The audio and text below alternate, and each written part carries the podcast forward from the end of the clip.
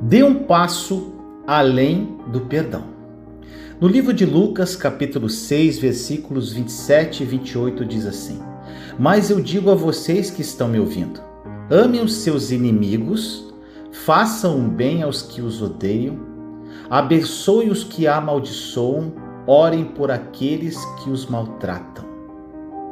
Meu irmão, minha irmã, esta passagem ensina como lidar com nossos inimigos. Algo está faltando quando dizemos que perdoamos aqueles que nos magoaram e ofenderam, pois não vamos além disso. Deus nos diz em Sua palavra para perdoarmos as pessoas, porém, Ele não para aí. Ele vai em frente e nos instrui a abençoá-las. Difícil, né, meu irmão, minha irmã? Nesse contexto, a palavra abençoar significa falar bem de.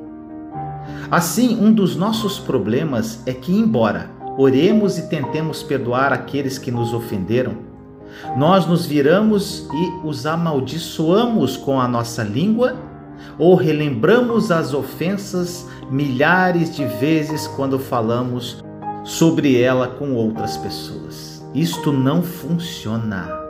Para lidarmos com o processo do perdão e desfrutarmos da paz que buscamos, Precisamos fazer o que Deus nos diz para fazer, que é não apenas perdoar, mas também abençoar.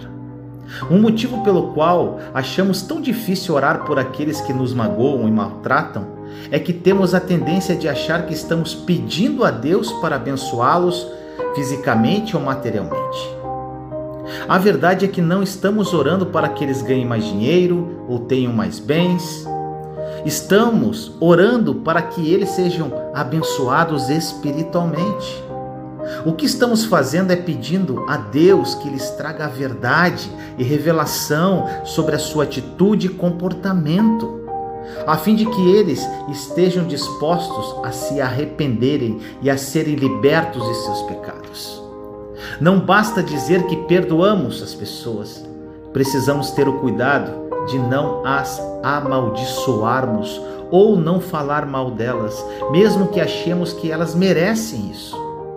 Em vez disso, devemos fazer como Jesus fez e orar por elas, abençoá-las e falar bem delas.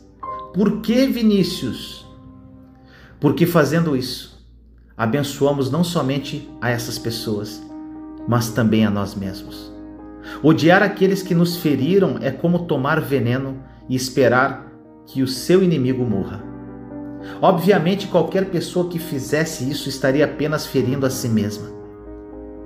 Então eu pergunto para você: por que passar a vida zangado com as pessoas que provavelmente nem sequer sabem ou se importam com isso? Muitas delas estão aproveitando a vida delas plenamente, enquanto você está infeliz e triste. Então libere-as Deixe a ofensa para trás, abra mão disso e tenha a mesma atitude para com elas que Jesus teve para com seus inimigos. Ao fazer isso, você sentirá uma liberdade maravilhosa. Deixe Deus trabalhar na vida dos seus inimigos. Deixe-o.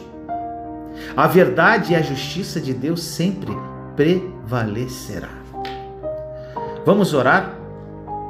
Senhor amado, nos colocamos na Sua santa e doce presença neste momento, eu, meus irmãos e irmãs em Cristo Jesus.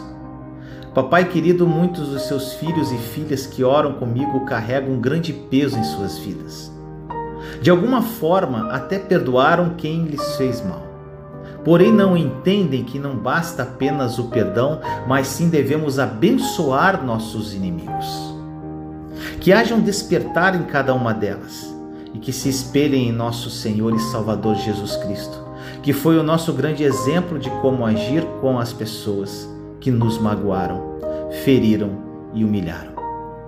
Desperta-os, Pai, ajude-os neste processo que os levará a uma completa libertação.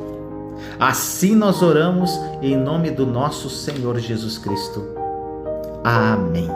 Amém, meu irmão, minha irmã e aproprie-se da verdade da obra consumada da cruz. A nova aliança é uma realidade e mudará sua vida radicalmente. Compartilhe essa mensagem para difundirmos esta verdade ao mundo. Te amo em Cristo Jesus.